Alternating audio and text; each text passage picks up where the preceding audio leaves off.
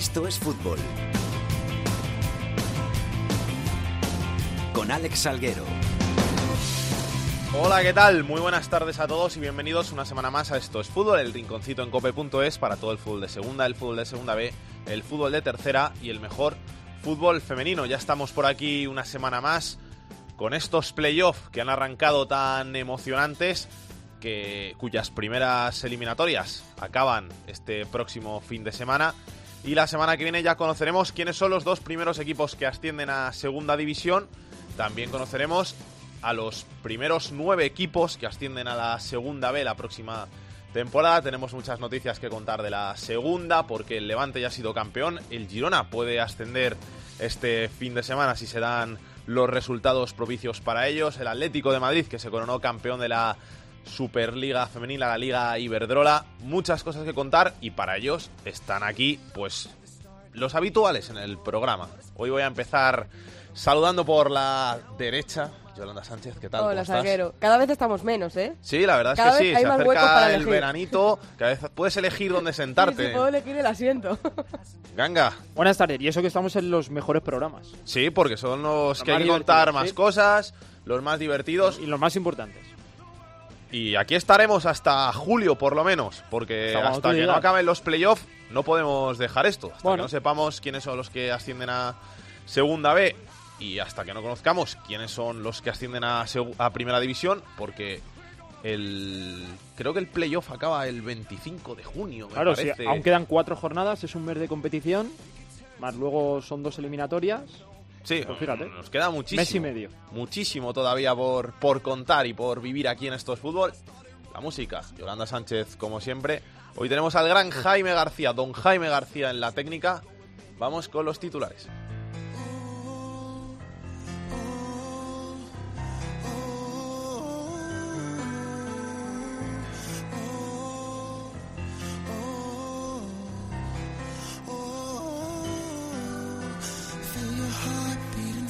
Segunda, este fin de semana puede confirmarse el ascenso del Girona. Lo logrará si gana o empata en Tarragona y mejora el resultado del Getafe. Un Getafe que busca amarrar el tercer puesto en su, visita, al sexto, del Valladolid. Tenerife y Cádiz completan ahora mismo el playoff y Huesca y Oviedo rozan esas posiciones. En la zona baja el Mirandés podría descender, a un en Almería que también se juega mucho. Elche y Mallorca ven la salvación a dos puntos y el Nastic solo a uno. Un punto es también la ventaja de Alcorcón sobre los cuatro que bajan, dos la del citado Almería y tres la del Córdoba. En segunda B, la Cultural Leonesa tiene muy cerca el ascenso tras ganar por dos goles a cero al Barça B a domicilio. En Lorca y con empate a uno se decidirá si sumen los locales o el Albacete. En el resto de eliminatorias, Rayo Majadahonda 1, Racing de Santander 3, Celta B 2, Valencia Mestalla 3, Atlético Baleares 1, Toledo 0, Cartagena 0, Alcoyano 0, Pontevedra 1, Murcia 3 y Vianovense 1, Fuenlabrada 0. En el playout 0 a 0 en los dos cruces. Y para la anécdota de la semana nos vamos a Madrid. La desigualdad financiera entre el fútbol masculino y el femenino es muy conocido, pero esta semana ha saltado una noticia que ha dejado ver esa brecha. ¿Cuánto han ganado como prima las jugadoras del Atlético de Madrid por ganar la Liga Iberdrola, Andrea Peláez? 54 euros. 54 míseros euros después de conseguir su primera Liga Iberdrola, después de hacer historia, de conseguir 30 partidos sin perder, 78 puntos, 91 goles, y lo que han recibido cada jugadora del Atlético de Madrid son 54 euros. Es decir, el Atlético de Madrid ha destinado un total de 1.352 euros al total de la plantilla en concepto de prima, una cantidad extremadamente inferior si se compara con la que perciben los ganadores del trofeo masculino. Por ejemplo, el Real Madrid, por, proclamarse perdón, campeón de liga de su trigésimo tercera liga, se embolsará cada jugador 300.000 euros. Ahí está la desigualdad entre el fútbol masculino y el femenino. 54 euros. Es que no te da ni para pagarte el abono transporte con el que tienes que ir a Majadahonda a entrenarte. Exacto, no te da. Si, si sales de la zona A y tienes más de 26 años, ya no te puedes pagar el abono con esa prima que le ha pagado la Real Federación Española a las chicas del Atlético de Madrid. ¿Esto lo, lo ha pagado la federación o el club? entiendo, entiendo que esa es la, la, cantidad estipulada por la Real Federación Española y luego el Atlético de Madrid eh, destina a sus jugadoras eh, a cada una lo que cree eh, conveniente. Pues vaya, ¿eh? Vaya, es que estas noticias al final te hacen pensar en todo lo que le queda por, por avanzar al fútbol femenino todavía. Sí, sí, por supuesto. Es que es una diferencia abismal entre una y otra que es que evidencia, como tú dices, la desigualdad de género que existe aún en el fútbol español. Gracias, Andrea. Luego te preguntamos por el título de liga, ¿eh? que nos lo cuentes todo bien. Perfecto, Salgue. Un besazo.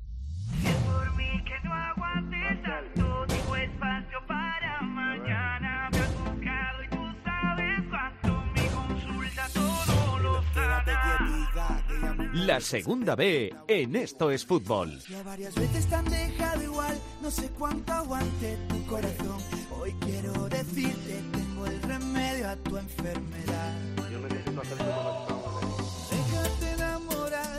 Ganga, ¿te esperabas estos resultados en los partidos de ida de los primeros clasificados en, los playoffs de ascenso a segunda? Sí, algunos sí. El que no me esperaba fue el Barça B0 Cultural 2. A mí me parece una sorpresa, bueno, una sorpresa relativa porque la Cultural ya demostró en la temporada lo que era capaz, pero yo estuve viendo un poco el partido y el que dominó fue el Barça, fue el que tuvo más ocasiones y la Cultural se aprovechó de dos contras para hacer ese 0-2 pero hoy vuelvo a repetir que el Barça B no es un equipo tan joven como lo es normalmente un filial, tiene jugadores ya expertos o sea, que no nos vendan eso de que no han pillado ahí la cultural a los chiquillos del Barça. No, no, es que el Barça tiene jugadores que ya han jugado estos partidos y que saben de qué va la categoría.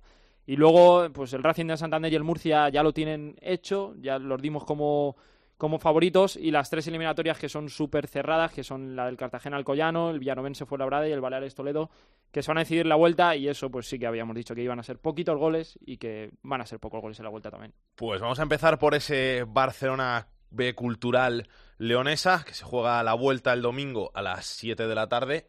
Y vamos a ver cómo está el equipo de la Ciudad Condal, el, filial del Barça. Naís Martí, ¿qué tal? Hola Alex, ¿qué tal? Buenas tardes. Varapalo muy duro para el Barça B. Yo no diría tanto varapalo porque los jugadores salieron, pues lo estaba diciendo ahora Carlos, ¿no? Convencidos de que habían hecho un buen partido, de que dominaron, de que tuvieron ocasiones y que la Cultural tuvo dos contras y marcaron dos goles. Así que los vimos salir bastante enteros y convencidos de que se puede remontar este 0 a 2 y este ha sido el mensaje que han ido manteniendo a lo largo de, esta semana. Han repasado todos los detalles de esa para que no se repitan los errores que, que hubo y los ánimos la verdad es que están bastante por las nubes. La consigna que tienen es que quieren salir a buscar el gol desde el minuto cero hacerse con la posesión del balón e intentar que la Cultural pues no tenga opciones de cara a portería. El conjunto leonés es el equipo que más veces ha jugado un playoff de ascenso y hace 45 años que no suben a la categoría de plata, así que tampoco desentonaría que esta vez pues lo, lo consiguieran. Así analizaba esta vuelta el técnico del Barça B, Gerard López. Allí irá en función de, también de cómo, de cómo vaya el resultado, pero ya sabemos que es un equipo capaz de, jugar bien a fútbol porque lo ha hecho toda la temporada, capaz de leer los partidos, capaz de defenderse bien. Es un equipo muy completo. Lo sabíamos antes del, sorteo, lo supe después del sorteo y ya dije el otro día que para mí somos los dos mejores equipos de, de los 80 de Segunda B y ojalá en Segunda el año que viene.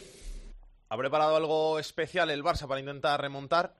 Bueno, de momento lo que es importante es que Gerard López recupera para este partido a Marlon Santos, que es este jugador del filial que ha estado convocado con el primer equipo y que ha jugado tanto en Champions como en Liga, pues va a volver a poder contar con él.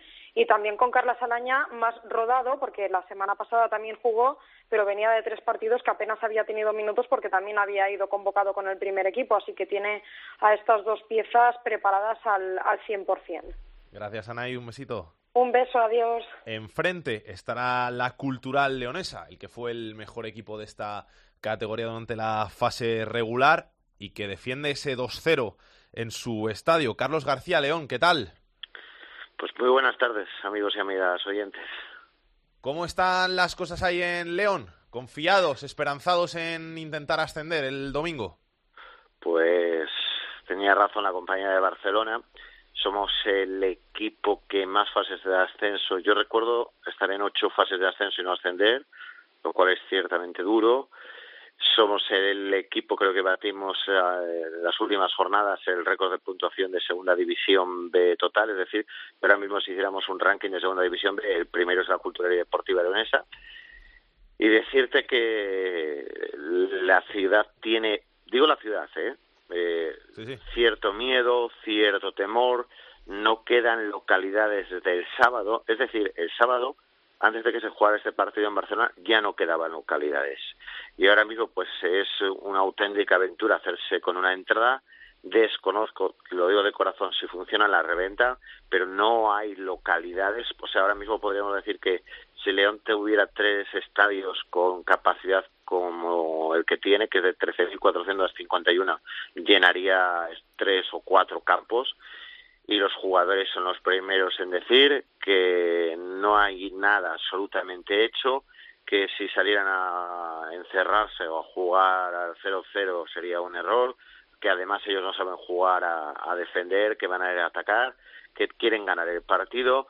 Y bueno, mm, anécdotas te puedo contar mil. Está absolutamente, eh, pues por ejemplo, nada más entrar a, León hay una estatua que es la de Guzmán el Bueno, pues este, ayer los bomberos la colocaron una bufanda de la cultural, la, la, también pusieron una bandera de la cultural, el ayuntamiento también luce mensajes de apoyo a la cultural, eh, los soportes publicitarios que allí podéis encontrar en, metro o en autobús, todos son con la cultura. O sea, hay una fiebre tremenda por el equipo de fútbol y sería un varapalo, yo creo que terrible, no lograr el ascenso. Es que luego al final te puede pesar que llevas 45 años de, de no estar en segunda división a tus espaldas, que te, separa solo un partido, pero al final no tiene que ser tanto varapalo porque luego si te has ganado quedar primero en, la temporada, tienes otra oportunidad de, subir, camino más largo, pero, pero sigue estando ahí la opción de,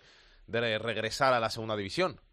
Es que yo creo que yo creo que el miedo lo tenemos eh, los aficionados, no, no lo debería decir así, entre los que me incluyo, pero no los jugadores. Los jugadores es como la película de, de, Rocky, tienen esa mirada de, de hambre que, que, yo nunca les vi antes en, en las ocho fases de ascenso anteriores. ¿eh? O sea, yo recuerdo las fases con el Getafe, las fases con el Jerez, fases con eh, el Córdoba, Cartagena, etcétera, etcétera, etcétera, que iban, que iban absolutamente acongojados. Recuerdo la primera que jugaron de todas, que fue en Las Palmas, llegar al insular de Las Palmas, al antiguo insular, y entrar en el campo una hora y media antes, verlo todo lleno, y es que, temblaban los jugadores. Aquí no. O sea, no sé si lo sabéis, la cultura y deportiva leonesa eh, las ha pasado canutas en... Eh, es un equipo nacido en el año 1923, pero en estos dos últimos años ha estado a punto de desaparecer. Apareció por arte de magia una empresa catarí que se llama Aspara eh, Academy, eh, que ha comprado a la cultura deportiva leonesa y la ha salvado, la ha reflotado. Es decir, ahora mismo, para que lo sepáis, el presidente de la cultura es un presidente catarí, en el Consejo de Administración, entre otros, está Iván Bravo, que estuvo bueno pues pues llevando muchas cosas en el Real Madrid. Está Antonio Martín el hermano del malogrado jugador de baloncesto. Está José Lasas Azpeitia es jugador de baloncesto León y es jugador también del Real Madrid que son abogados también de esta empresa catarí. O sea que eh, nervios sí. Los jugadores no son unos jugadores cualquiera son jugadores que tienen sueldos muy importantes y que muchos de ellos pues, han estado en segunda Yo contaba el otro día también en la retransmisión, bueno, me, he ardado a contarlo, que es el primer caso que yo recuerdo a la cultural, que la llevo siguiendo 21 años, de que la cultural ha comprado a un jugador, es, decir, ha pagado la cláusula de rescisión a un jugador. Pagó la cláusula de Julian Colinas, que es un jugador muy importante en la cultura deportiva leonesa, al que recordará al Lleida, me parece. Sí, al Lleida. Y, bueno, pues fíjate. Y luego, pues, eh, si es cierto, que estoy seguro que todavía es, cierto que el Barça va a salir por todas, es que el, la cultural tiene eh, un doble juego, juega muy bien al fútbol, le encanta tener la posesión, pero a la contra son letales de necesidad. Eh, hombres como Tony, que es un jugador eh, que ha, ha, sido cedido al parecer por el Real Valladolid, pero con un derecho de recompra que lo va a ejercer el año pasado, hombres como Julen Colinas, hombres como como Gallar, el que marcó el primer tanto en el mini estadio, son hombres absolutamente determinantes.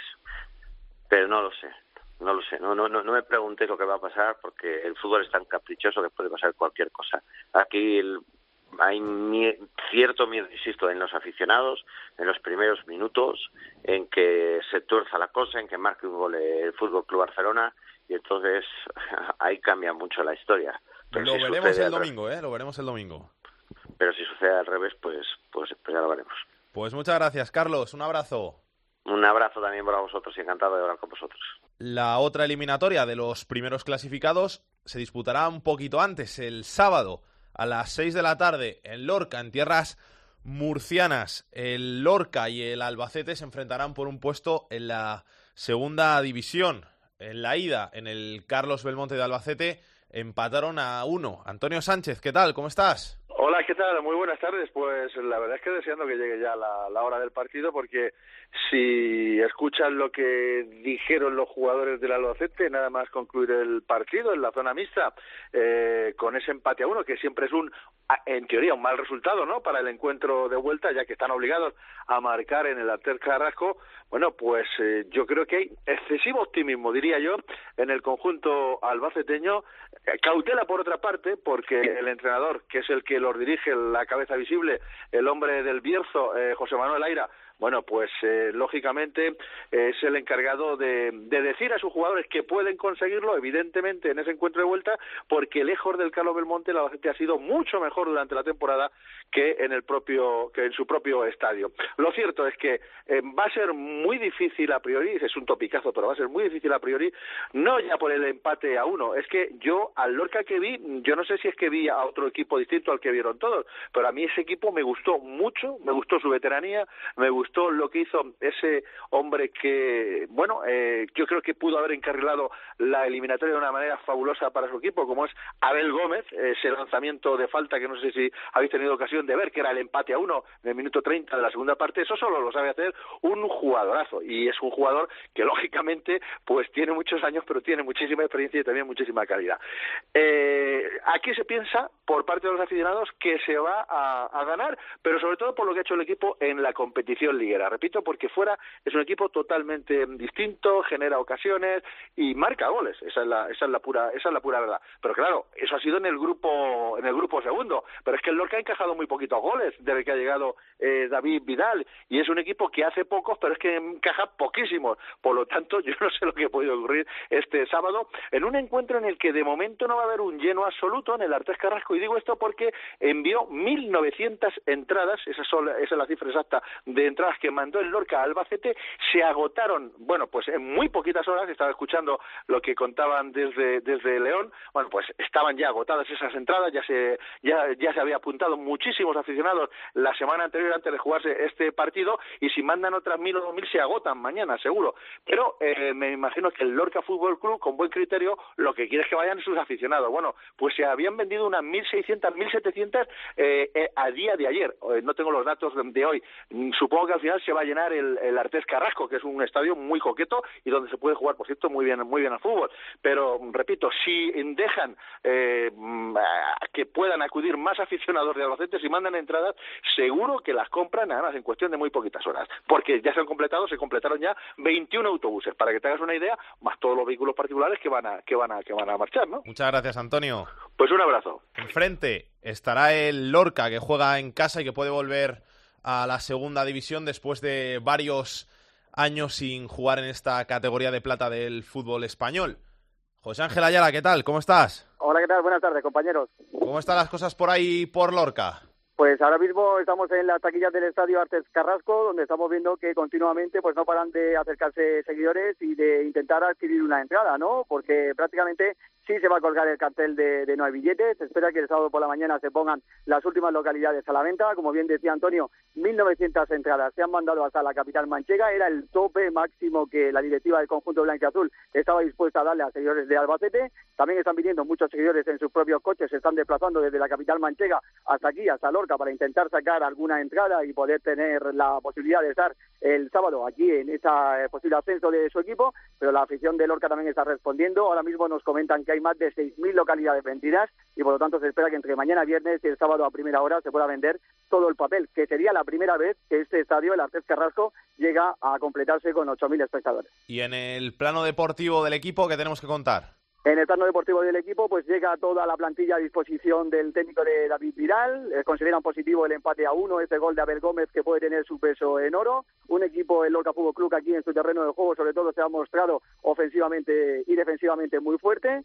Se espera que vuelva de nuevo a jugar Manel. Parece que va a haber pocas novedades con respecto al once que jugó el pasado fin de semana en el Carlos Belmonte y sobre todo pues eh, donde el peso del partido, donde la responsabilidad y donde la experiencia la tienen que sacar hombres como el chileno José Rojas, como Abel Gómez o como Cristian Busto, un ex del Celta de Vigo que está acostumbrado también a este tipo de partidos. Muchas gracias, José Ángel. Un abrazo. Un abrazo. ¿Cómo ves este partido, Carlos? Pues igualadísimo, ¿no? Sí, es que es tan difícil. Sí, lo que pasa es que el, el Albacete también, ¿eh? pero el Lorca tiene un entrenador que es David Vidal, que, pues oye, ya ha vivido mucho de esto y, y que va a hacer la eliminatoria muy, muy, muy cerrada para el Albacete, ya tiene un gol de ventaja, tiene que obligar al, Albacete a marcar, eso sí, como el Albacete marque un gol, eh, entonces el que va a tener la ventaja ya a partir de ese momento va a ser el Albacete. Entonces yo lo veo súper igualado, me parece que es una de las más igualadas de todas las que hay. Y si tuviera que mojarme yo apostaría que se va a clasificar, va a subir directamente el Lorca. El tanto del Lorca en el Carlos Belmonte lo hizo nuestro siguiente protagonista, Abel Gómez, jugador del Lorca, que lleva sobre sus espaldas a sus bastantes años de experiencia en las categorías del fútbol español, pues cinco ascensos, me parece. Vamos a saludarle. Abel Gómez, ¿qué tal? ¿Cómo estás? Hola, buenas tardes. ¿Cinco ascensos he dicho bien? Sí, cinco, cinco, sí, sí. Son cuatro ascensos a primera y una segunda. O sea que vamos a por el sexto. Bueno, en ello estamos, ¿no? A ver si, si hay suerte y, y lo podemos conseguir, ¿no? Para, para eso hemos, hemos trabajado mucho y, bueno, tenemos este fin de semana el sábado pues una oportunidad muy importante. Tú que ya sabes de, de esto, ¿en qué se diferencia este partido que tenéis el sábado con otros que, que has vivido en las mismas circunstancias? Bueno, eh, la, sí es cierto que, todos los partidos son muy diferentes, ¿no? Casi siempre me ha tocado jugarme los ascensos fuera de casa y en este en este caso pues eh, me va a tocar eh, jugar el playoff el segundo partido en casa que es una situación que, anteriormente pues no, no había vivido eh, de, de, poder ascender en casa. ¿Cómo ves a, a la ciudad de, de, de Lorca? ¿Ilusionada, con, con, esperanzas, quizá con un poquito de, de miedo porque al final eh, tienes un buen resultado, pero, pero todo puede pasar porque la segunda vez está muy igualada? Sí, eh, hombre, todo el mundo está muy ilusionado, es una oportunidad histórica, una oportunidad única para, para nosotros, para, para toda la afición de Lorca y, y bueno, es un partido trascendental. La gente se está volcando y eso pues eh, también muy importante, ¿no? Eh, es un partido, como te digo, importantísimo para todos y, y bueno, y como te digo, ¿no? Ojalá pues podamos conseguirlo y, llevarnos esa alegría tan, tan grande que, sería conseguir el ascenso. Ahora que se habla tanto de grupos inversores que destrozan equipos, hay que recordar que la cultural, bueno, ya lo han contado, es de un grupo catarí y la olla Lorca es de un grupo chino, que su máximo responsable es Xu Genbao, no sé si se pronuncia así. Abel, eh, ¿cómo es esta gente? Porque lo, por lo que parece desde fuera es que ha ido todo perfecto. Sí, bueno, sobre todo son, gente seria, que, que cumplen con, las cosas y, y que bueno que les gusta llevar el, el, control del club de una manera muy concreta. Yo creo que son gente que que aparecen poco en el día a día digamos delegan funciones en otros y pero sí es cierto que, que son gente formal y que y que lleva el club bastante bien. La verdad que eh, hicieron un, un, buen equipo, se ha hecho una buena plantilla, a pesar de que, de que es un equipo que tiene muchas dificultades porque no tiene facilidades para entrenar, todos los jugadores pues tienen que hacer pues, a lo mejor todos los días 100 o 200 kilómetros, incluso algunos para, para poder ir a entrenar. ¿Entrenáis en el Pinatar Arena? Entrenamos en Pinatar Arena, sí, porque no tenemos la posibilidad de entrenar en Lorca y, y bueno, eh, en ese en ese aspecto pues un club con muchas dificultades a las cuales pues un grupo fenomenal como el que tenemos se han repuesto a todas ellas. Es que eso, a, quien, a cualquiera que se lo digas, os tenéis que hacer 100 kilómetros muchos de vosotros de ida solamente para entrenar. No hay ningún campo más cerca en el, en el que pueda entrenar el Lorca.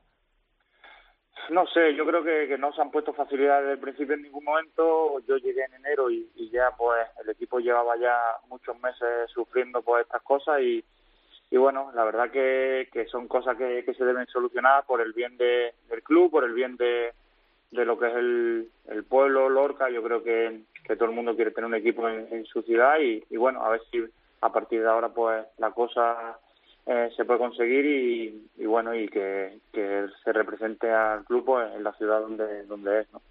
Abel, te tengo que preguntar porque desde fuera chocó bastante, no sé cómo lo vivisteis vosotros en el, en el vestuario, cuando con el equipo en, en las primeras posiciones del, del grupo se decidió cambiar de entrenador y apostar por David Vidal. Sí, hombre, fue sorprendente, ¿no? Yo creo que es cierto que llevamos a lo mejor tres o cuatro partidos que el equipo no había conseguido la victoria y, y bueno, el club pues, intentó dar un cambio de rumbo, eh, traer a alguien diferente y, en ese aspecto, pues bueno, eh, lo importante es que, es que el grupo ha seguido creyendo en el mismo, el míster pues está haciendo un buen trabajo y, y bueno, con la ayuda de todos, pues eh, intentar conseguir el ascenso. Es cierto que, que ha habido tres entrenadores diferentes a lo largo de la temporada, pero eso también habla muy bien de, lo que es el grupo, ¿no? El grupo es un grupo fenomenal, eh, se, se, adapta a todas las circunstancias y a todo y, de ahí pues que, que haya quedado primero, ¿no? No es no es un regalo ni es casualidad que, que, este equipo haya quedado primero y esté peleando por ascender a segundo. Y qué importante es tener a un tío que en el balón parado la pone donde quiere. Bueno, eh, siempre se ha dicho que al final el balón parado también da muchos puntos, ¿no? Y yo creo que hay que sacarle el máximo rendimiento, sobre todo en partidos que son muy igualados como estos de playoff. Y bueno, pues uno siempre intenta desde, los lanzamientos, pues ya sea de córner de falta, pues intentar eh, ayudar al equipo y bueno, en ese aspecto pues el otro día hubo suerte y, y, bueno y esperemos que esta semana pues también. Abel, ¿qué tal es David Vidal como, como entrenador? Que supongo que te habrán hecho esta pregunta mil veces, pero desde fuera llama mucho la atención sus métodos, cómo se comporta en, en la banda, cómo, cómo da las, las explicaciones. ¿Es un tío con, con tanto carácter como se ve desde fuera? Sí, yo creo que es exactamente como lo veis. Yo creo que todo el mundo eh, lo conoce hace muchísimos años y, y él en el día a día es exactamente como lo podéis ver en la rueda de prensa o en los partidos. Él imprime mucho carácter al equipo, siempre está encima de todo y, y en ese aspecto pues, no deja que ningún jugador se duerma y, y bueno, en partidos así clave e importantes pues también es, es, un plus, ¿no? Oye, ¿y el, el sábado qué, qué Albacete os esperáis? Bueno, está claro que ellos tienen una forma de jugar muy concreta, eh, es un equipo fuerte que también ha hecho las cosas muy bien, tiene, tiene un muy buen equipo y buenos jugadores y va a ser un partido muy difícil. Ellos saben que, que tienen que hacer gol para, para tener opciones en la eliminatoria y, y, bueno, nosotros debemos de plantear un partido también para ganarlo, así que yo creo que se va a ver un partido muy bonito, de mucha, de mucha intensidad y bueno, y después pues, como se suele decir, ¿no? que gane el mejor, ojalá que, que nosotros seamos mejores y, y lo consigamos. La última, ¿tenéis algo preparado por si conseguís el ascenso o todavía no habéis querido pensar ni en ello? Nada, nada. Yo creo que ahora es el momento de, de, pensar solo en el partido y nada más. ¿no? Estamos a 90 minutos o 90 y tantos minutos de, de poder conseguir algo, algo histórico, algo muy bonito y solo hay que centrarse en eso. Pues Abel Gómez, jugador del Lorca, mucha suerte para ese partido de vuelta contra el Albacete y que vaya todo muy bien. Muy bien, muchas gracias. Álvaro, ¿qué tal? ¿Cómo estás? ¿Qué tal, Alex? ¿Has estado escuchando a Abel? Sí, sí, estaba escuchando ahora mismo un discípulo ahora de David Vidal. ¿Qué te parecieron los primeros duelos? A ti que no te he preguntado de, de estos partidos de ida de, del playoff de ascenso. Bueno, veníamos diciendo toda la temporada que los tres primeros equipos del grupo 1 eran muy fuertes y llevaban esa puntuación, era por algo, entonces no me ha sorprendido la victoria de la Cultural, un equipo muy goleador y que con Rubén de la Barrera yo creo que es el firme candidato ahora mismo a, a, estar en segundo el año que viene, salvo Cataclismo. Y la otra eliminatoria, pues tampoco me sorprende mucho porque eh, siendo Vidal como es perro viejo, se veía que iba, iba a intentar amarrar un buen resultado fuera de casa y, y en casa sentenciar el ascenso, con lo cual también favorito el Lorca. El Racing de Santander, que, que, que también otro de los grandes favoritos para este ascenso, sobre todo con Dani Aquino, con Ever, con gente arriba muy rápida y muy buena y luego me sorprende precisamente por lo que te decía el Celta B, esa derrota en casa con el Valencia Mestalla, ya sabemos que los filiales también es un poco son un poco distintos, si le sale un mal partido eh, pueden encajar muchos goles y parece que es lo que le pasó al Celta B, que para mí era uno de los equipos que mejor jugaba y que y que mira, que probablemente se quede fuera ya en la primera ronda y del otro grupo, del otro equipo del grupo 1, del Pontevedra, ya hay bastante diferencia entre los tres primeros y el cuarto. El Pontevedra ha llegado ya con, con el gancho al final de temporada, sin Mario Barcos, sin su Pichichi, y el Murcia es un equipo que también está hecho para, para ascender a segunda división y al final se va a llevar la, la eliminatoria fácilmente. Gracias Álvaro, un abrazo. Ganga, ya lo dijiste tú, eh, lo, de, lo del Celta B, que podía pasarlo mal con el Valencia Mestalla, al final No, acertaste sí. y pudo ser peor, ¿eh? Sí, pudo ser peor porque Borja Iglesias, el todopoderoso Pichichi de la categoría, marcó en el 94 el 2-3, que si se va con 1-3 ya sí que es, bueno, prácticamente como el Murcia en Pontevedra y el, Y el Racing. Y el Racing en contra el Rayo Majadahonda. Es que el Valencia Mestalla, pues eso, que también tiene mucha pegada arriba como el, como el Celta B. No se han metido tantos goles porque, para, a mi parecer, el grupo 3 es mucho más igualado que el grupo 1. De ahí la, la puntuación tan alta que consiguieron el Racing, la Cultural y el Celta. Los equipos de la zona baja, bueno, yo este año bastante tengo con el Eldense. De la zona baja de- del grupo 1, eh, bueno, zona baja media, no son tan fuertes como, como esa zona del grupo 3 y por ahí viene esa diferencia de puntos. Eh, En cuanto a jugadores, no, no creo que la haya, porque es que te fijas en la alineación del Valencia Mestalla y, por ejemplo, está Lato, que ya ha jugado partidos con el Valencia en ese tramo final de temporada en Primera División. A partir de ahí, con, jugadores también expertos como Kim Araujo, como Eugeni, y luego con jugadores de calidad que también van a dar el salto al primer equipo, Rafa Mir, Nacho Gil, pues es que tienes ahí un equipo con pegada, con gol y que pasó lo que pasó en, en Vigo. Vamos a preguntarle también a nuestro hombre de la segunda B, que no hemos hablado con él todavía de estos playoffs y seguro que tiene mucho que decir. Rubén Bartolomé, ¿qué tal? ¿Cómo estás? Hola, ¿qué tal? Muy buenas tardes. Tú también has estado viendo los playoffs, ¿eh? ¿No te has perdido nada? Sí, todo lo, todo lo que hemos podido, ¿no? Hemos, algunos partidos se solapan, pero siempre hemos intentado luego ver algún resumen, ver, ver cosas, porque bueno, ha habido algún resultado quizá sorprendente, pero bueno, dentro de lo, de lo que cabe, la, la mayoría dentro de lo lógico, ¿eh? Dentro de lo que, de lo, de lo esperado, sobre todo en esas eliminatorias de cuartos contra segundos, en los que muchos segundos han conseguido resolver ya. Te dejo que digas todo lo que quieras decir.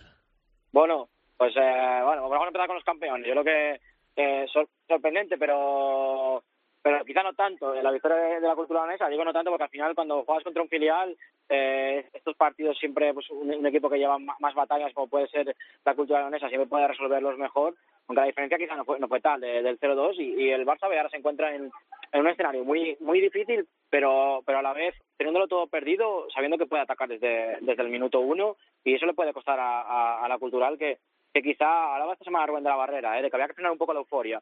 Eh, hemos hecho lo más difícil, pero ahora hay que frenar un poquito un poquito la euforia. Y la otra eliminatoria, pues, eh, qué decir, el, el- el gol de Abel me parece importantísimo, ¿no? Porque irte, irte con un 1-0 de- del campo de, del Albacete era prácticamente eh, la muerte, porque, porque el Albacete es un equipo que está, que está sabiendo jugar con mucha experiencia y que, sin embargo, bueno, pues ese 1-1 deja todo abierto, incluso, incluso le deja más favorito a, a la olla. Entonces, un gol de, vital importancia. Quizás se, se acomodó demasiado el Albacete en, en los minutos finales. La pasa un poco en, en toda la segunda vuelta, que quizá ha habido resultados que tenía mucho más cómodos y que al final se ha, relajado un poco teniendo el resultado a favor y eso le ha podido pesar un poco, pero bueno, no, no hay que matar a este, a este equipazo hecho para, para ascender a, a segunda división. Luego, antes de ir con, el resto de playoffs, para que no se me olvide, eh, los playouts, los equipos que están luchando por no descender, todo 0-0, así que lo vamos a dejar todo absolutamente para la vuelta. Eh, con ventaja ahora ya no sé para quién muy bien, ¿eh? porque en estos partidos ya no sé si es mejor eh, está bien haber, haber quedado un 0-0 fue, eh, fuera de casa y no haber perdido. Está bien para los de casa no haber encajado ningún gol por los equipos que, que venían a tu casa por el valor doble. Pero ya no sé si, si el partido de, jugártelo todo es mejor jugarlo con tu público, que te van a dar ese impulso, o los nervios típicos de la temporada mala pueden, pueden ir en contra. Entonces, no sé. Y luego, bueno, pues de- del resto de playoffs, también goles muy importantes, como el de Borja Iglesias en, en los últimos minutos, para, para dejar a un Celta B vivo, que es uno de los equipos que, que quizá nota menos en toda la categoría el jugar en casa o fuera. Así que eh, muy vivo llega a Valencia, aunque me pareció bastante superior eh, un Valencia que tiene una pegada extraordinaria. Y luego pues también se puede hablar de- del, del Pontevedra. Yo creo que el Pontevedra, dentro de lo que todos esperábamos, ha, ha llegado muy justito a- al cuarto puesto, con mucha diferencia con los tres primeros eh, clasificados. Ha llegado encima con, con bajas, llegaba llegaba muy muy muy muy justo a la final y bueno, ha llegado un equipo como el Murcia, muy rocoso, muy bien hecho, en trayectoria ascendente y, bueno, sin, sin hacer mucho, o sea, lo que no estoy acostumbrado al Murcia, ¿no? A controlar bien el partido, a aprovechar lo que tiene y sin hacer un fútbol muy vistoso, pues bueno, llevó a, a Nueva Condomina eh, todo prácticamente resuelto. Y bueno, luego otra eliminatoria que, que me gusta mucho y que también lo deja todo para el final, la de Cartagena y Alcoyán, ¿no? 0-0. Veremos a ver lo que pasa eh, ahora, pero también eh, dos equipos que han estado muy arriba durante toda la temporada. Al final Cartagena le ha costado más, el Alcoyano no ha podido competir con el Barcelona B, pero dos equipos también eh, que a los que es muy difícil ganar. Vamos a ver eh, qué hacen eh, en estas en este partido de vuelta en el que también todo puede terminar. Y te podría hablar toda la tarde, o sea, pregúntame algo si quieres. No, no te preocupes, que lo tienes, lo has dejado todo perfectamente analizado. La semana que viene te, te preguntamos por, por los que han clasificado para la siguiente ronda y por los dos que ascienden. Muchas gracias, Rubén. Un abrazo. Nada, a vosotros. Adiós. Porque tenemos que preguntar a otro de nuestros hombres, Chusanz. ¿Qué quieres decir de estos partidos de ida de, de las eliminatorias de ascenso al playoff de segunda y cómo ves los de vuelta? Bueno, pues eh, viendo los enfrentamientos que ha habido en la ida, sobre todo, bueno, yo eh, veía muy claro que el Pontevedra iba a ser un rival más flojo, que va muy mal el final de temporada físicamente, que ha hecho un tramo muy malo y que, bueno, que, ahí está claro que el, que el Murcia yo creo que, va a pasar muy claramente. Eh, luego de, los equipos eh, que han sido campeones, la Cultural Lorenza no tengo la menor duda, ya lo tenía antes de que empezara, y de la olla Albacete yo siempre dije que el Albacete llegaba muy justo, que el último mes de eh, no ha sido muy bueno, un mes y medio, que, ha llegado muy justo a final de temporada y que yo creo que la olla Lorca también va a ser otro de los que suba a segunda división. De los otros enfrentamientos, el Villanovense con el Fuenlabrada, bueno, viene con un 1-0 el Villanovense, que es un equipo muy correoso, que fuera de casa hace muy buenos resultados, pero que, que el Fuenlabrada tiene un potencial muy grande y que va a ser un partido muy bonito de ver y que ya no hay entradas para, para poder ver el partido en el Fernando Torre de Fuenlabrada, ¿eh? Salguero. Vaya, vaya. No hay ni una entrada. Eh, yo voy a viajar a ver dos partidos, Salguero. Voy a ir a ver al Valencia Mestalla, voy a ir a, con el Celta B y voy a ver el Alcoyano Cartagena porque me parecen dos partidos muy buenos. Uno de filiales que me encanta verlos que está muy abierto y que el Celta de Vigo tiene un potencial muy fuerte y que puede dar la vuelta eliminatoria, que es muy difícil, sí, pero que le puede dar la vuelta también.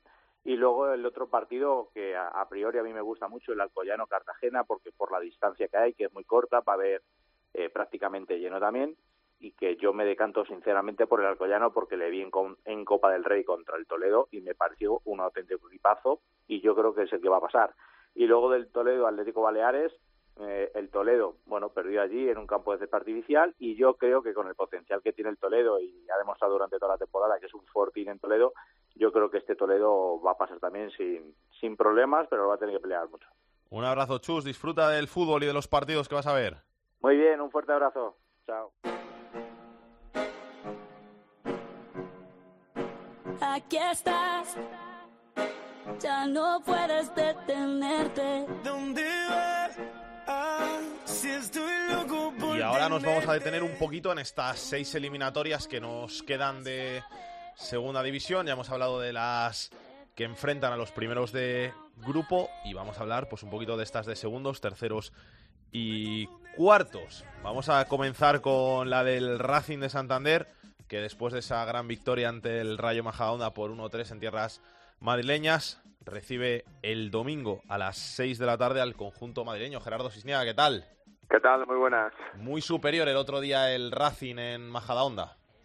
Bueno, relativamente. La verdad es que el partido tuvo dos caras o dos partes completamente distintas. En la primera fue claramente dominador el equipo local, el Rayo Majadahonda, tuvo más la pelota, apretó muchísimo, presionó la salida de balón del Racing y le creó muchísimas dificultades y sobre todo tuvo una vigilancia muy especial sobre el pichichi del equipo, ¿no? Sobre Dani Aquino que en la primera parte prácticamente ni tocó la pelota. El dominio fue absoluto del Rayo, es verdad que sin ocasiones muy claras de gol y en la segunda parte pues salió la mejor versión de este Racing pues que hizo un partido muy similar al que ha hecho durante muchas jornadas de esta temporada eh, lo que el entrenador llama madurar el partido en la primera parte y sentenciar en la segunda, sobre todo a la contra, y sobre todo gracias a la pegada que tiene este Racing, que con la incorporación en el mercado de invierno, especialmente de Santi Jara y de un delantero como Don Prats, pues le ha cambiado la cara al equipo. El Racing necesita muy pocas ocasiones para hacer gol y, la segunda parte en Majadonda fue esa demostración.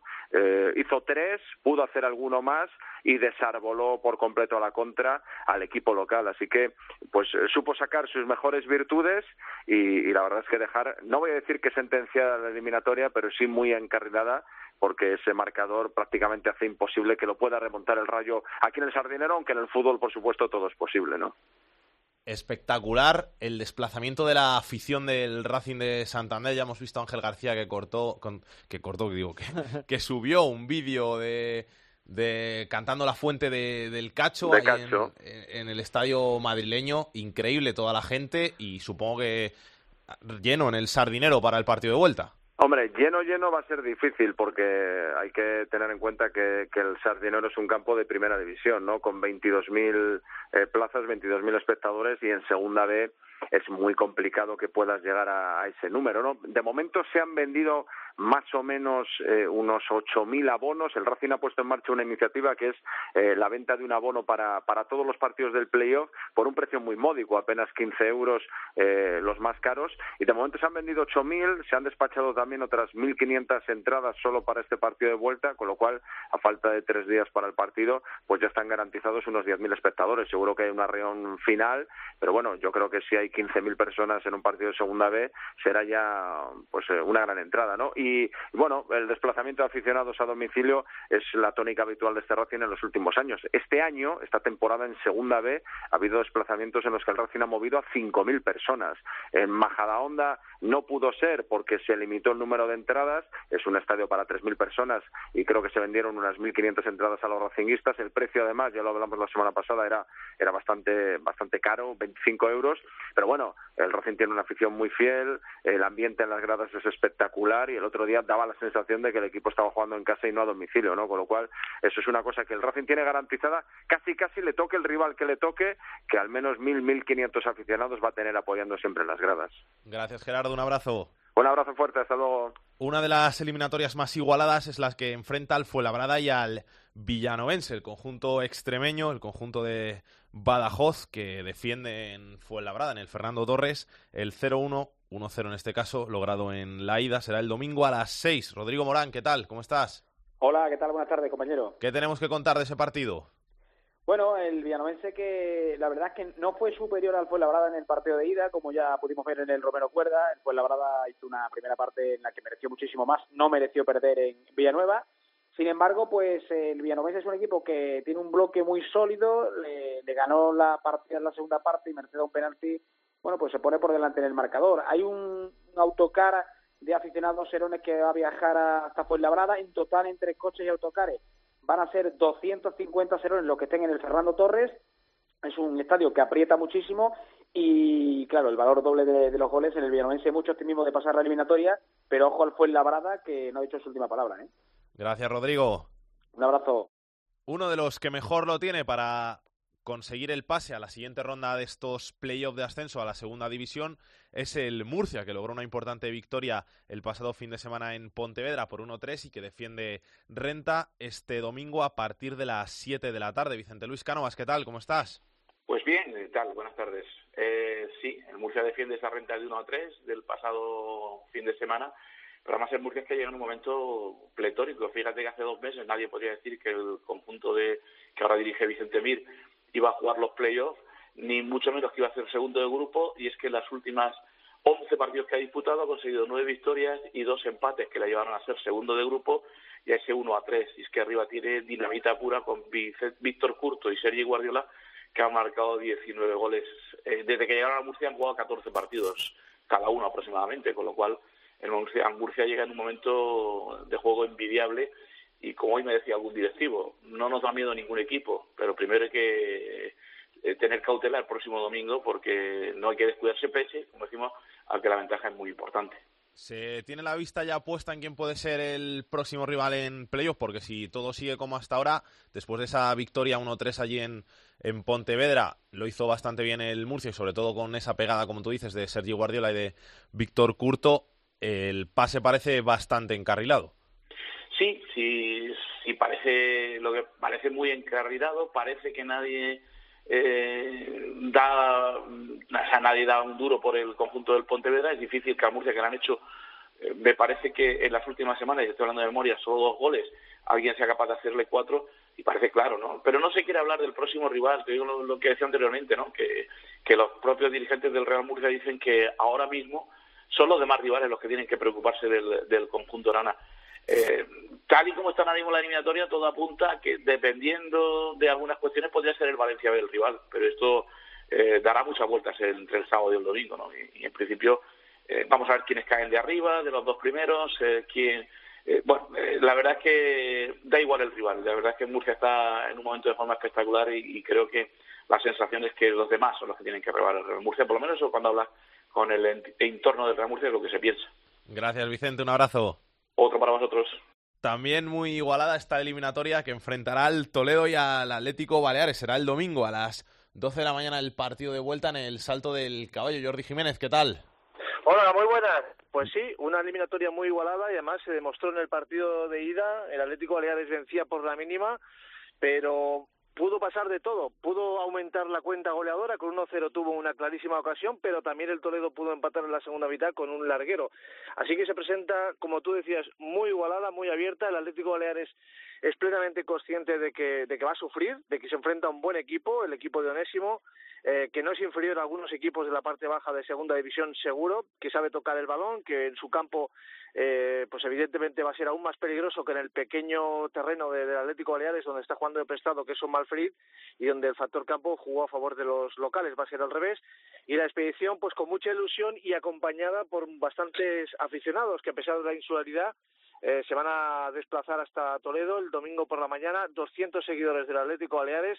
Te puedes imaginar que la ilusión es máxima desde que hace cinco años estuvieron a un paso de la segunda división y ahora pues eh, evidentemente quedaría un camino largo, pero la ilusión se ha disparado también en esta primera eliminatoria. Gracias Jordi.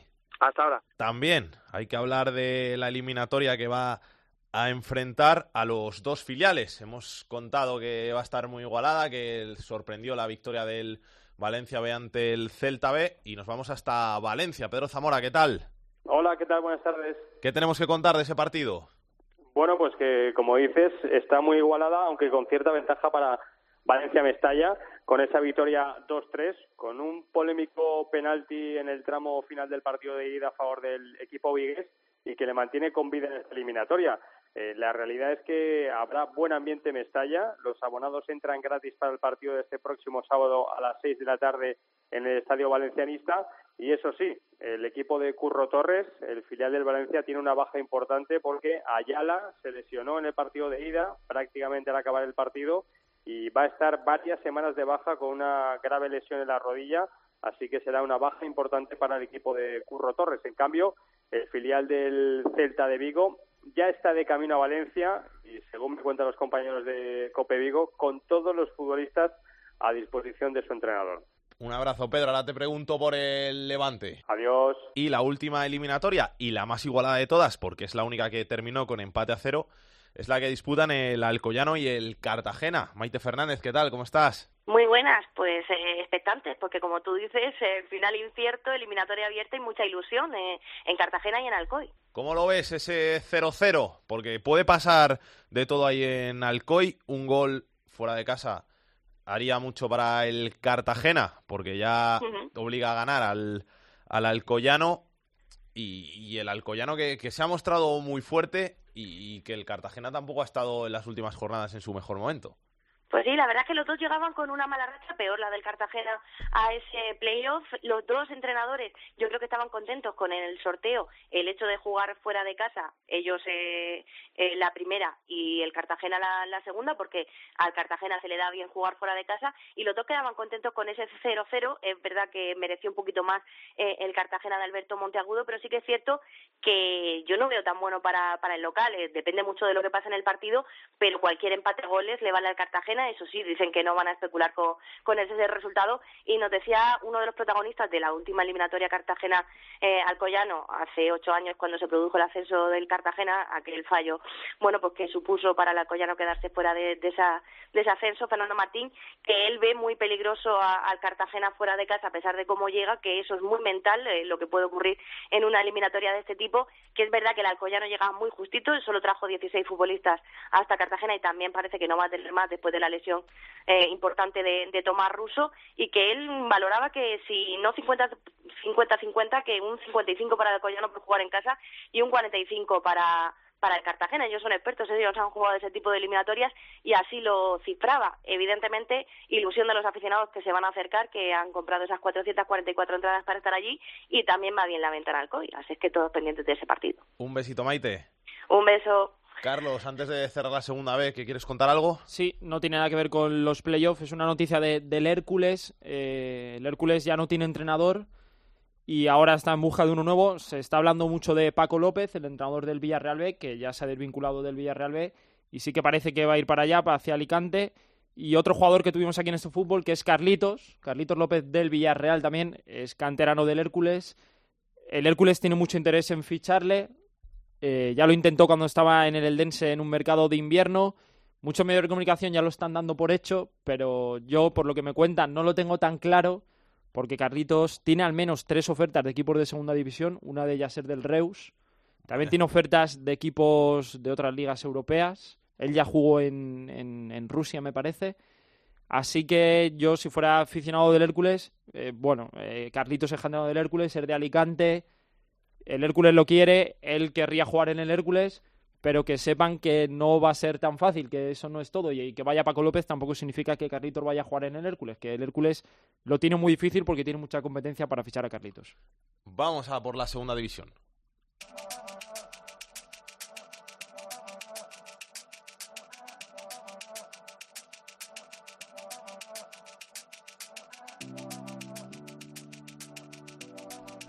Una segunda división de la que nos quedan solamente tres jornadas y de la que ya conocemos al campeón. Es el Levante, Pedro Zamora. Hola de nuevo. Buenas tardes. No, no, no he fallado, ¿eh? Dije que iba a subir en abril y que sería campeón. Así que ahí está, el Levante campeón de segunda. Ya imagino que sin muchas celebraciones, después de lo del ascenso, ya estaría todo celebrado. ¿O hubo algo especial? Bueno, lo importante era que el equipo se quedara líder, también por cosa de primas y estas cosas.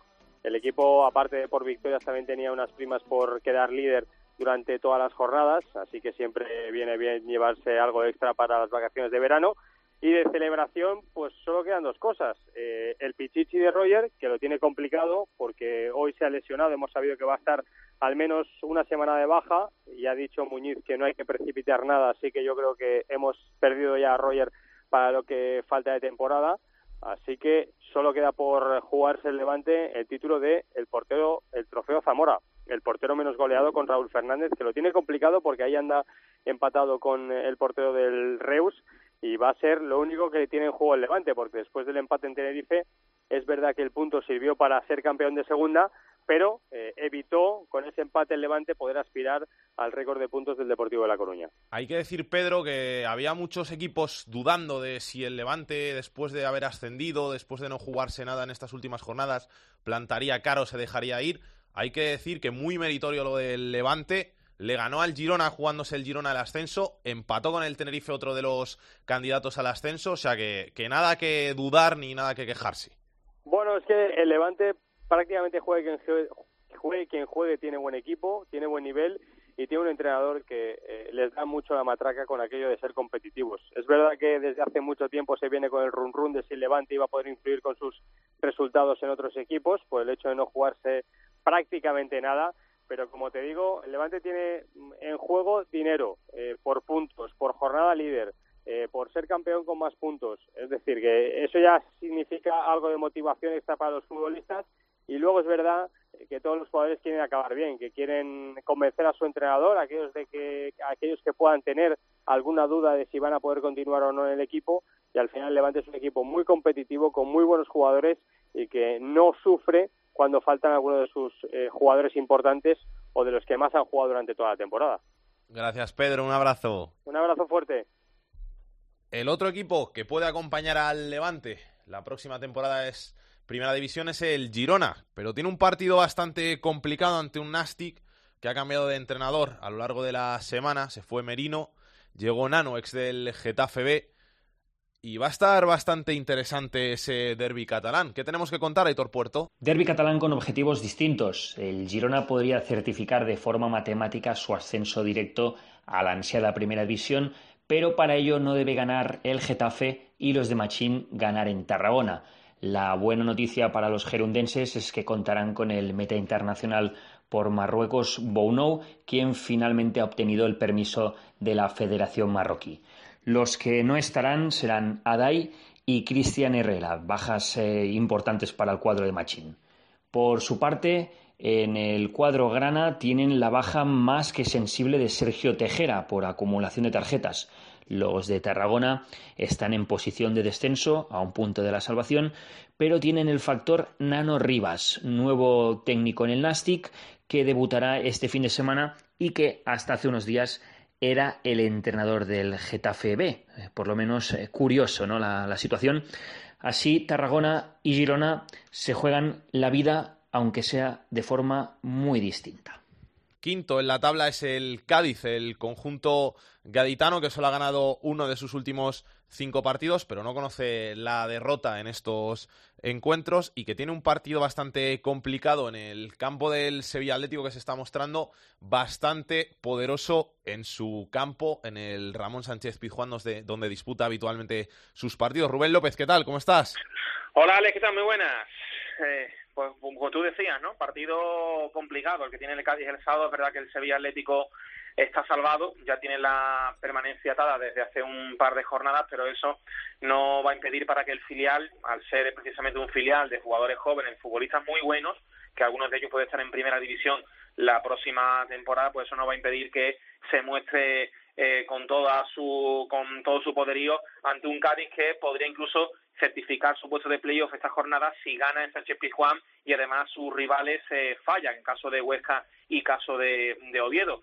El caso, como tú decías, que realmente el Cádiz, eh, de los últimos 10 partidos, si nos remontamos las 10 últimas jornadas, tan solo ha ganado dos encuentros en Girona y en Alcorcón. También es verdad que ha perdido solo uno, el que perdió en Carranza ante el Tenerife. El resto, muchos empates, muchos empates que a pesar de todo mantienen al equipo de Cervera en puestos de playoff y con cuatro puntos de ventaja sobre el Huesca, que ahora mismo es el séptimo, ¿no? Por tanto, en el Cádiz es esa obligación de ganarle al Sevilla, sabiendo que va a ser difícil y complicado, pero con esa marea amarilla que va a inundar el Sánchez Pizjuán, porque se vaticinan más de 7.000 cadistas este sábado en Nervión para ver a su equipo. 80 autobuses van a salir de Cádiz.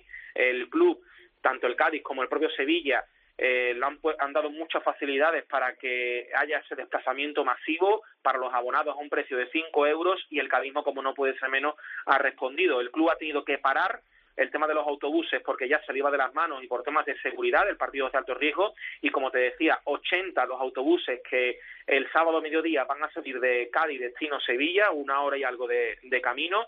Y con esos 80 autobuses los que vayan por su cuenta y gaditanos y cadistas que haya en Sevilla y alrededores, pues mm, ya te digo que más de 7.000, siendo quizás el récord de desplazamientos de aficionados del Cádiz en toda su historia y también con iniciativas, fíjate, Alex, que curiosas como la de crear un BlaBlaCar cadista para aquellos aficionados que no han podido eh, comprar el billete de autobús de los que ha puesto el Cádiz, pues para que también, pues eh, uniéndose con otros eh, con otros cadistas, con otros aficionados, pues puedan estar el sábado en ese Chiste Juan. Así que yo creo que ha partido con muchísimos alicientes, con el para el Cádiz, con muchas cosas en juego y con mucho ambiente en las gradas que seguro pues va a ser quizás de los partidos del Sevilla Atlético, quizás no, seguro el partido del Sevilla Atlético en el Juan con más con más aficionados en las gradas. Gracias Rubén.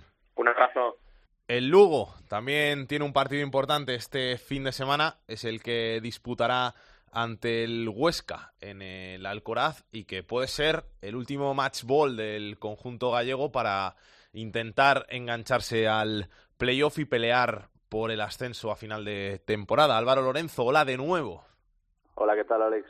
¿Cómo va ahí el Lugo, el partido? Pues sí, es curioso porque luego venía de cuatro jornadas sin ganar, un punto de doce posible, se miraba más hacia la salvación que hacia la fase de ascenso, pero esa victoria en Soria con el gol del Pichichi, con el gol de José Lu que ya lleva 22, pone al equipo bien salvado, lleva, tiene 52 puntos, nueve, nueve sobre el descenso, no habrá problema para salvarse, y a solo cinco del playoff, que pueden parecer mucho a falta de solo tres jornadas, pero claro, tiene un duelo directo en Huesca. Si ganas en Huesca, te pones a un punto de la Sociedad Deportiva Huesca y teniendo en cuenta que el Oviedo visita Córdoba y que el Valladolid recibe el Getafe, son duelos complicados, pongámonos que los dos empatan o que ninguno de los dos gana y el Lugo se, podría, se pondría a tiro de tres puntos como máximo del playoff antes de recibir a un Levante ya campeón y eso sí, última jornada muy complicada eh, con el Alcorcón. Pero bueno, el Lugo que, que, está con ganas en la última final, la pena es esa baja de José Lu décimo amarilla se pierden 22 de los 48 goles del Lugo, va a ser complicado ganar en Huesca sin el Pichichi. Pues vamos a hablar con un hombre del Lugo, que nos has quedado con él, ¿no? Sí, un viejo conocido aparte por Madrid porque ha jugado en el Atlético de Madrid B, en el Getafe B y en el Rayo Vallecano B. Llegó a jugar luego en el primer equipo del Rayo con, con Paco Gémez y es muy querido por ahí por Madrid y aparte que es titular para Luis César, ha jugado en todas las jornadas menos en una, uno de los hombres claves eh, en ataque y que será muy importante ante la baja de, de José Lu. Pues vamos a saludarle. Campillo, ¿qué tal? ¿Cómo estás? Hola, muy buenas, ¿qué tal? ¿Preparado ya para ese partido ante el Huesca, final en el Alcoraz para el Lugo, no? Sí, eso es, eh, como tú has dicho, al final eh, es un partido muy importante para nosotros que, que si ganamos y sacamos los tres puntos allí, nos acercaríamos a ellos y, y, a, y al playoff. Vosotros sois conscientes, ¿no?, de que ah, lleváis toda la temporada ahí rondando el playoff, sobre todo en las últimas jornadas habéis estado bastante cerca y siempre que habéis tenido esta, esta posibilidad, no habéis acabado acertando con llevaros el partido y se ha vuelto a alejar el, el playoff. En este caso ya no se puede fallar más.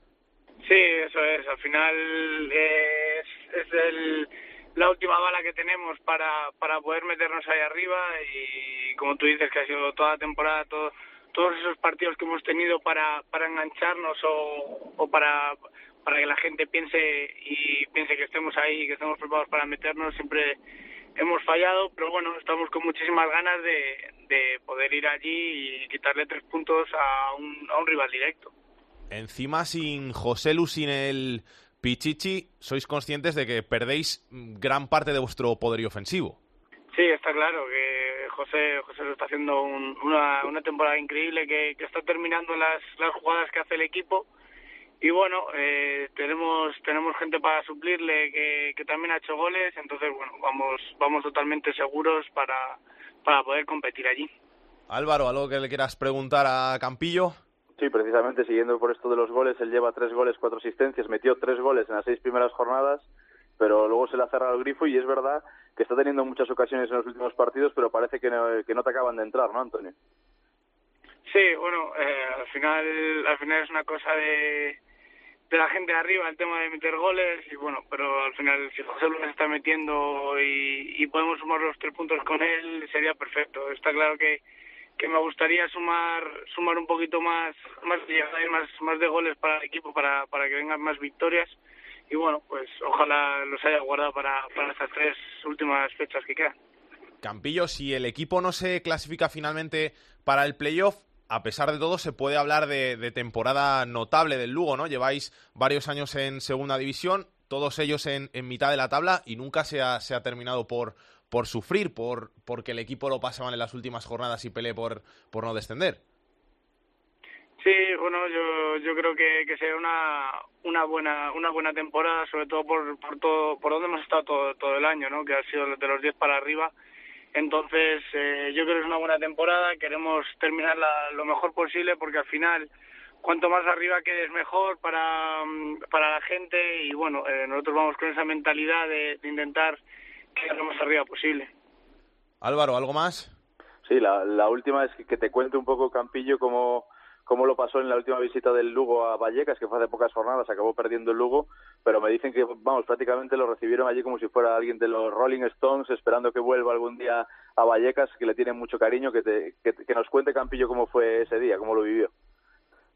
Sí, fue fue un, un día muy bonito para mí porque porque nunca llegué a, a debutar en en primera oficialmente, entonces bueno, la verdad que, que me quedé con esa espinita y, y bueno, al final la, la tuve allí, la más que, que no pudimos ganar y bueno, la gente de allí la verdad que es, es, es excepcional, toda la afición, vayan como te vayan las cosas, siempre te van a animar y la verdad que eso es un lujo. Campillo, pues muchas gracias por tu paso por estos fútbol, que vaya todo muy bien y suerte para, para el Lugo, para lo que queda de temporada y suerte para ti también. Vale, muchísimas gracias. Álvaro, ¿algo más que contar? Nada, que veremos lo que pasa en el Alcoraz y eso es lo que dices, la última bala del, del Club Deportivo Lugo para engancharse al playoff. Pablo Caballero, que será el que juegue en el lugar de José Lu, el argentino, y el Lugo que he conocido hoy la baja de José Juan, de su portero, que empezó siendo titular, ahora le ha quitado el sitio Roberto, que se ha roto un ligamento en el codo y con lo cual ya no jugará en estas tres jornadas que quedan.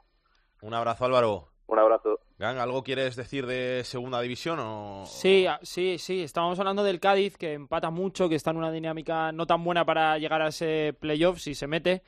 Pero yo le doy la vuelta y me parece que ser un equipo tan rocoso como el Cádiz, que le saca mucho rendimiento a los goles que marca para luego sacar puntos, es difícil de tumbar, difícil de ganar por eso precisamente, es de los menos goleados y eso en un playoff es casi más importante que un equipo súper vistoso, que juega muy alegre, porque al final eh, antes sí, antes sí que se valoraba más eso, pero yo creo que ahora ya las eliminatorias directas y más por ascender entre equipos tan igualados eh, van, por, van por ahí, por, por, por, la igualdad y por cuanto menos goles haya mejor. Y ahí el Cádiz se maneja mucho mejor que el Tenerife, mucho mejor que el Valladolid.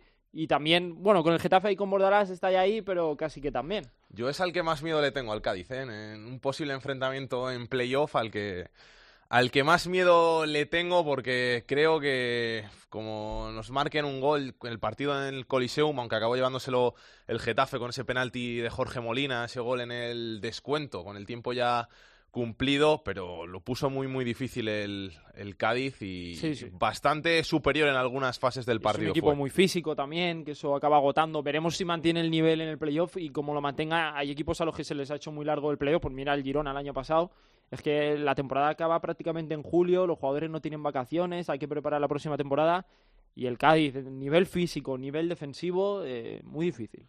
Por arriba, el partido estrella de la jornada cuadragésima de la segunda división es el que enfrenta el sábado a las seis en Valladolid al Valladolid, el sexto clasificado, y al Getafe, el tercero. Juan Carlos Amón, ¿qué tal?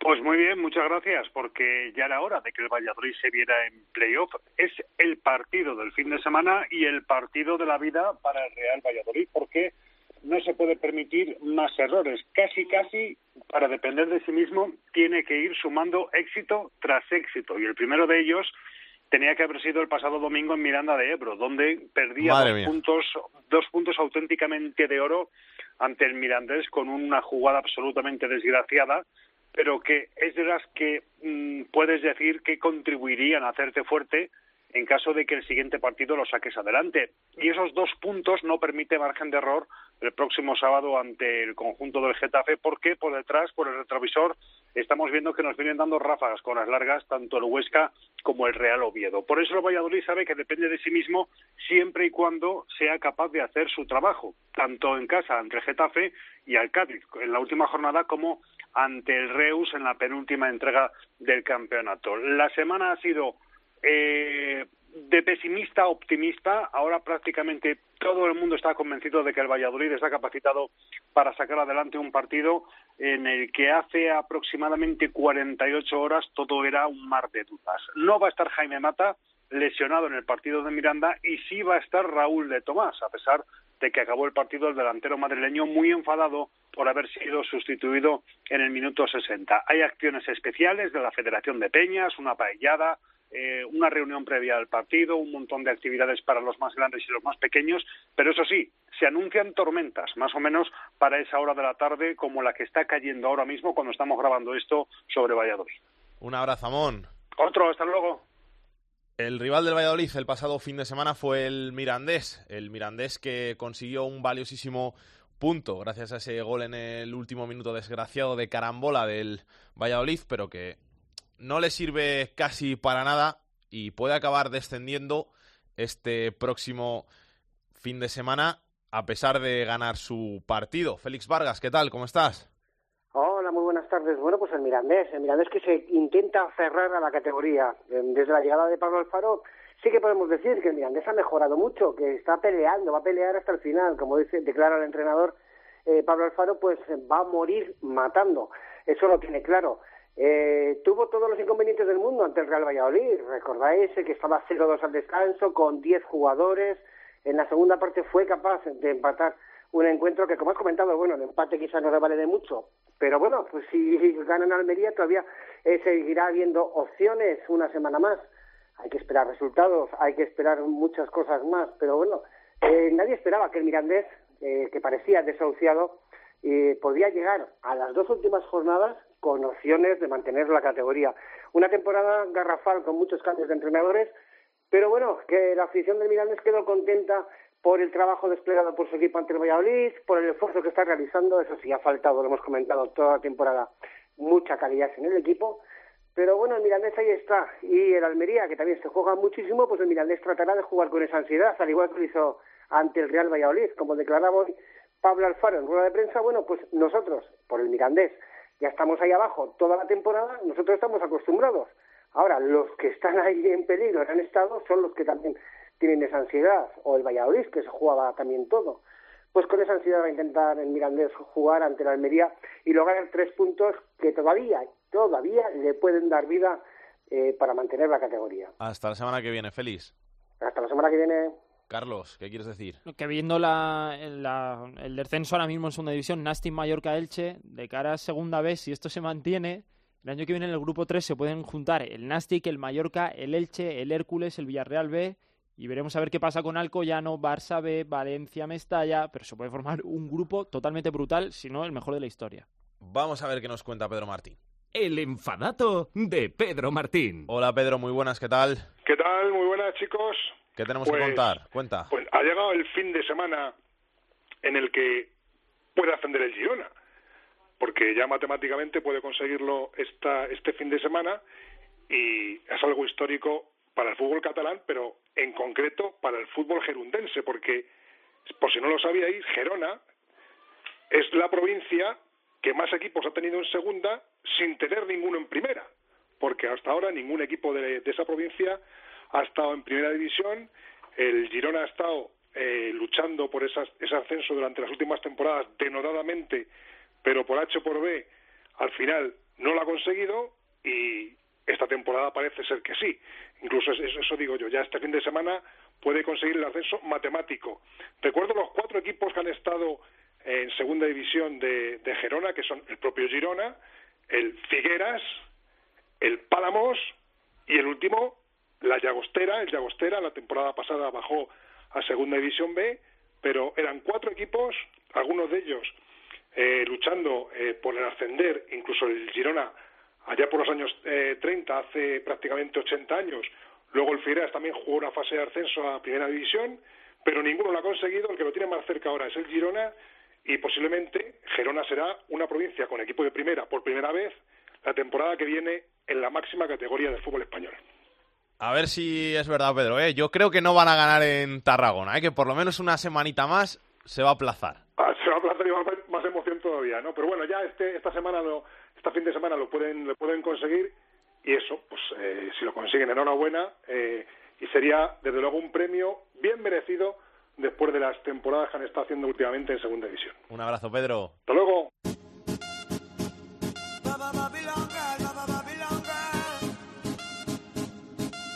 Aquellos amores que, que fueron obligados a ser separados.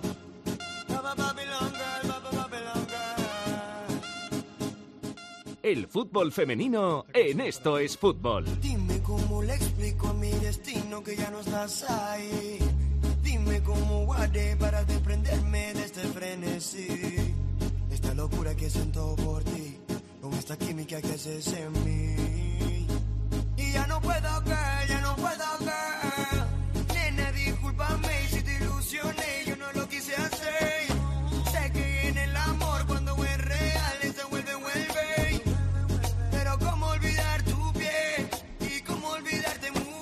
este me rehuso, damos la bienvenida a la directora de Área Chica, Andrea Peláez. ¿Qué tal? ¿Qué tal, Salgue? Tenemos por fin campeón de la Liga Iberdrola por primera vez el Atlético de Madrid. Sí, tenemos campeón de la Liga Iberdrola, que fue el Atlético de Madrid por primera vez en su historia, y tenemos también los dos descendidos a segunda división en el fútbol femenino, que son el Tacuense, lo conocíamos antes de que finalizara la Liga Iberdrola, y de la última jornada se consolidó el descenso a segunda división de Loyarzun también. Y ahora tenemos que pensar en la Copa de la Reina y en la Eurocopa. Primero en la Copa de la Reina, que es la que pone punto final a la temporada. ¿Cuándo se va a jugar? La Copa de la Reina se juega durante dos fines de semana, el sábado 3 de junio y 4 de junio, y también el, el del 17 y 18 de junio. Los emparejamientos en cuartos de final, por un lado del cuadro han sido Fútbol Club Barcelona Real Sociedad y en ese mismo lado del cuadro Athletic de Bilbao Valencia. Y por el otro lado del cuadro tenemos derby madrileño, Atlético de Madrid Feminas contra el Rayo Vallecano. De- recordemos que el Atlético de Madrid defiende el título, es el actual campeón. Y también por ese lado del cuadro, Granadilla Tenerife Levante. Las semifinales las tendremos el viernes 16 de junio y la final el domingo 18. Gracias, Andrea. Un besito. Otro para ti, Salgues.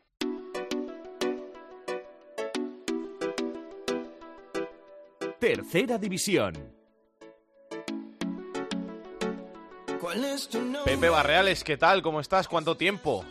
Buenas tardes familia, ¿qué tal? Un placer como siempre hablar con vosotros. Pues fíjate, me pilláis en León con la ciudad engalanada disfrutando de un posible ascenso este domingo contra el Barça B y acaba de ponerse a llover que parece el fin del mundo.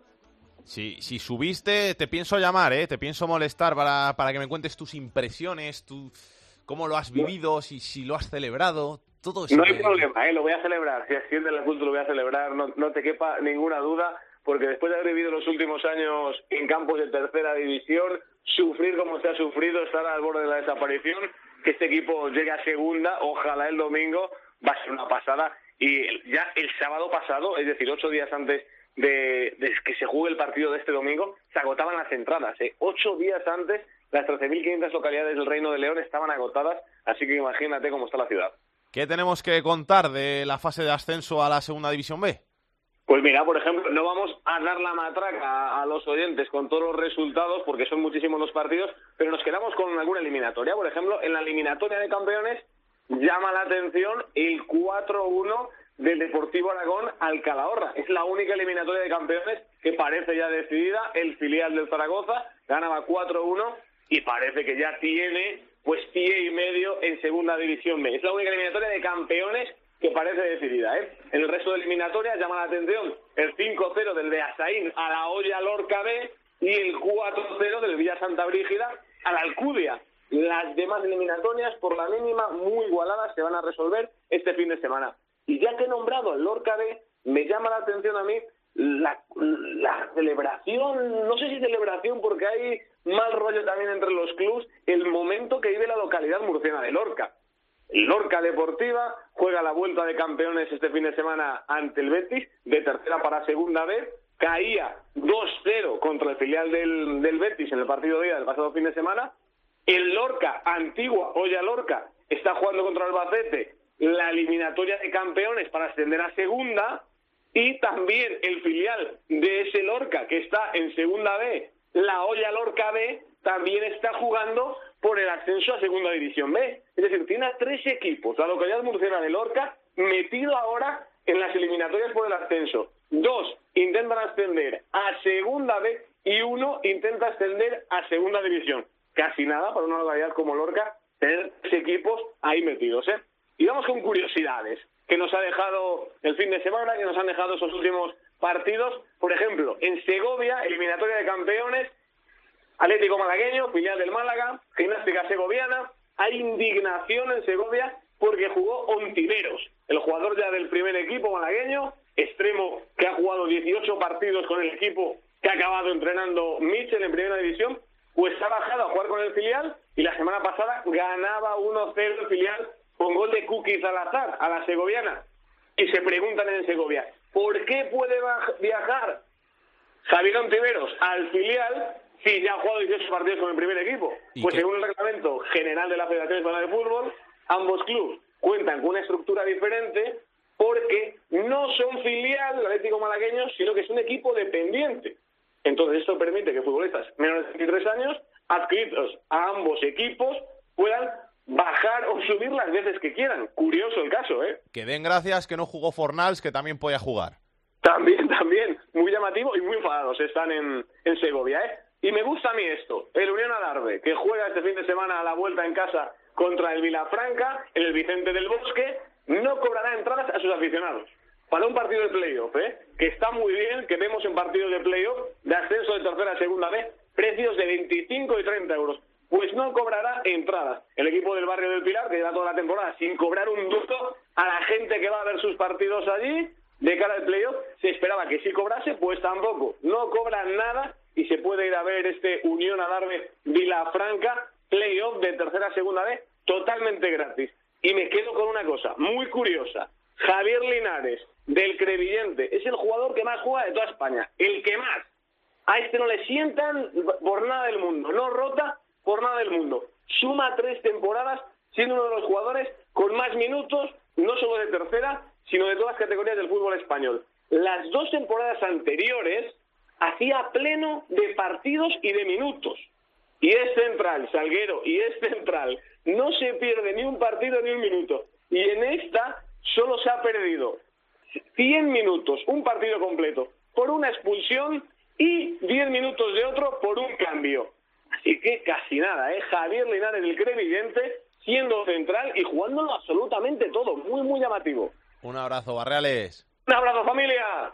Vamos a ver qué tiene Aitor Puerto en su agenda de la semana.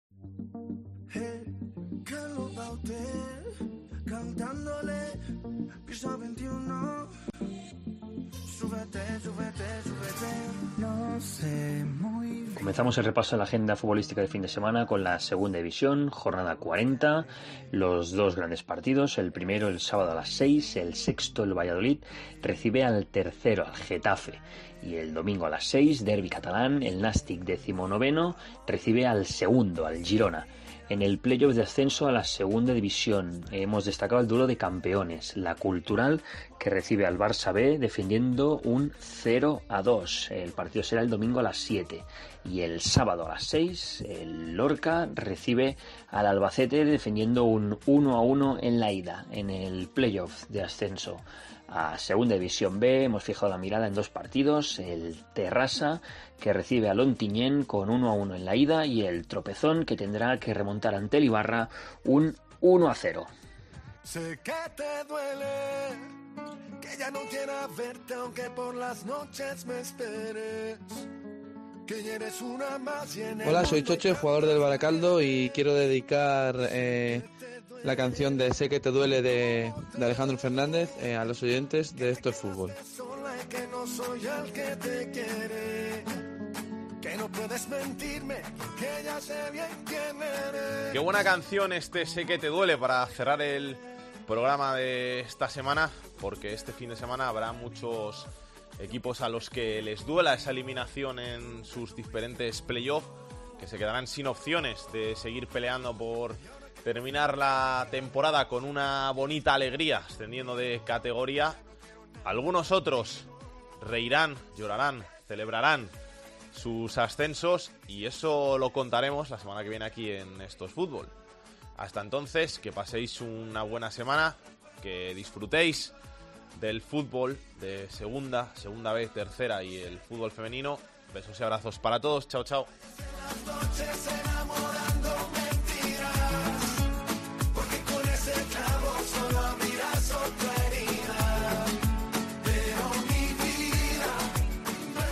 Para contactar con Esto es Fútbol puedes hacerlo a través de correo. Esto es fútbol arroba. En Twitter arroba es fútbol cope. Y en Facebook, Facebook barra Esto es Fútbol.